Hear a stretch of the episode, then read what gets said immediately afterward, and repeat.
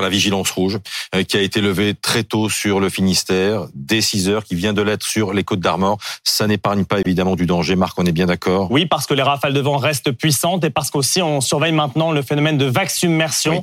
Et donc, euh, il y a toujours le département de la Manche hein, qui est encore euh, en plein cœur de la tempête avec des rafales hein, qui approchent les 170 km par heure actuellement. Donc, sur ce département, on a battu de, nombreux records jusqu'à donc 207 km par heure à la pointe du Raz.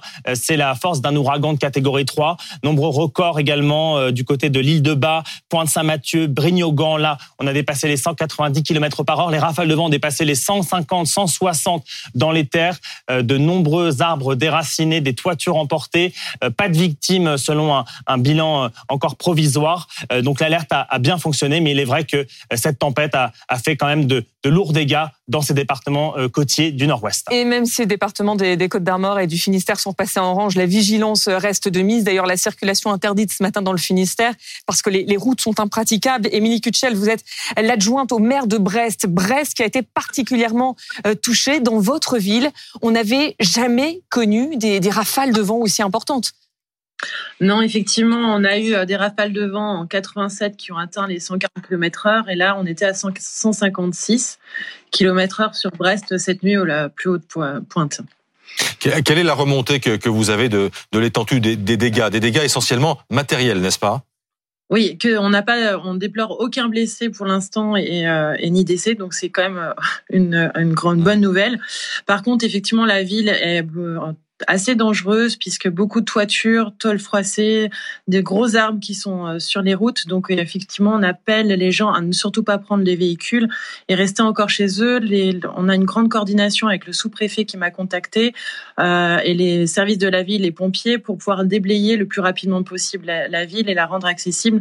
Mais en ce moment, ce n'est pas possible. Donc c'est impossible de, déblayer pour l'instant. Vous avez une idée du temps que ça va prendre avant que les, routes soient de nouveau ouvertes? Alors aujourd'hui, on a on a décidé effectivement là, on, on va être on est en réunion de crise euh, tout de suite après l'interview, ça a déjà commencé.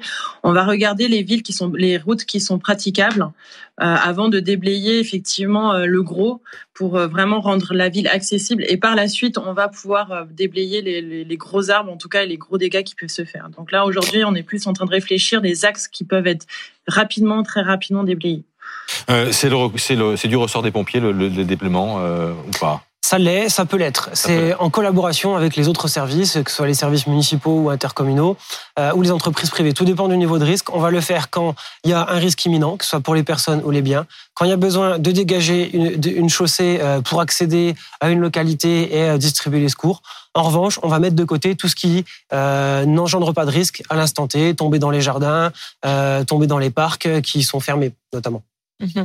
On va aller euh, du côté de la, Manche, la Manche qui reste encore en, vigilance euh, rouge. C'est le plus fort de la tempête en ce moment, euh, Céline Pitlet, où vous vous trouvez. Vous êtes du côté de, de Cherbourg. Racontez-nous un peu comment la force et la puissance de ces vents. Alors ici, ce sont des dégâts euh, matériels. Il y a effectivement des arbres qui sont tombés, des fils électriques et puis des blots aussi. Parce que regardez, il y a beaucoup de chantiers ici euh, à, Cherbourg. On est avec euh, Corentin. Bonjour Corentin. Vous, vous êtes chargé bah, en fait de permettre aux, voitures de circuler parce que le vent a, emporté un certain nombre de matériel, c'est ça? Oui, c'est ça. Donc mes collègues sont debout depuis 4 heures du matin pour remettre en place le balisage. On avait pris des mesures avant-hier pour limiter au maximum les, les déplacements du balisage. Ça a majoritairement fonctionné mais il reste quand même quelques endroits où il faut reprendre euh, tout, remettre les plots, les panneaux qui se sont envolés. Pour l'instant, pas de dégâts particuliers à signaler, hormis du balisage qui s'est envolé. C'est effectivement des, dégâts euh, matériels. Euh, on le voit encore là, on, a entendu effectivement, il y a, des matériels qui tombent toujours. Et puis regardez cette barrière, la barrière du parking, elle a été complètement pliée par le vent. la préfecture qui par ailleurs nous indique qu'il n'y a ni blessés et ni disparus, donc des dégâts matériels ce matin ici. Euh, j'aimerais, Marc, que vous nous expliquiez pourquoi le danger à présent, c'est le danger de vague submersion. Parce que la pression euh, dans le cœur de la dépression est, est, tellement basse, on est en dessous de 955 hectopascales, que ça... Ça, c'est des niveaux de pression jamais vus sous nos latitudes bah, Ce sont des niveaux de pression qui sont euh, normalement observés en plein cœur d'un ouragan. Okay. Donc c'est dire à quel point la pression est, est, est très basse. C'est très rare d'avoir des dépressions aussi creuses au large de la France. Et donc dans la partie sud, hein, vous avez donc des vents tempétueux, des lignes isobariques qui sont très resserrées. Et puis surtout, cette pression très basse fait soulever, euh, fait remonter le niveau de la mer. On a une surcote. Alors déjà, on a des vagues qui ce matin en large du Finistère dépassent localement les 15 à 20 mètres. Et puis donc on a cette, cette surcote, hein, cette houle qui arrive, qui déferle euh, donc sur l'Atlantique, euh, puis euh, sur la Manche au moment du, de la pleine mer avec une surcote qui, qui peut atteindre 1, 1 mètre, 1 mètre 50, 2 mètres. Et donc on craint au moment de la pleine mer. Donc c'est le cas actuellement sur la Bretagne, c'est le cas sur les côtes d'Armor d'ici une petite demi-heure, puis la Manche. Eh bien on craint des inondations côtières très importantes. Et c'est ce qui se passe à Saint-Malo, Nicolas Laurent.